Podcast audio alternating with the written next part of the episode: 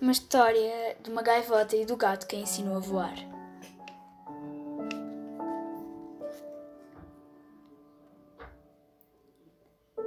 Estou a voar, Zorbas! Sei voar! Grasnava eufórica lá da vastidão do céu cinzento.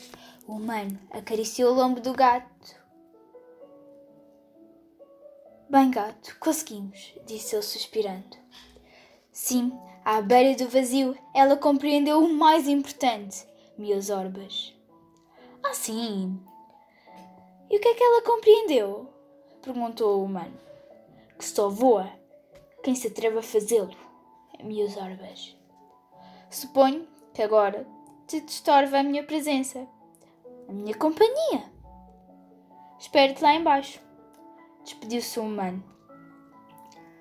Zorbas permaneceu ali a contemplá-la, até que não soube se foram as lágrimas ou as gotas de chuva que lhe embaciavam os olhos amarelos de gato grande, de gato preto, de gato gordo, de gato bom, de gato nobre, de gato do Porto.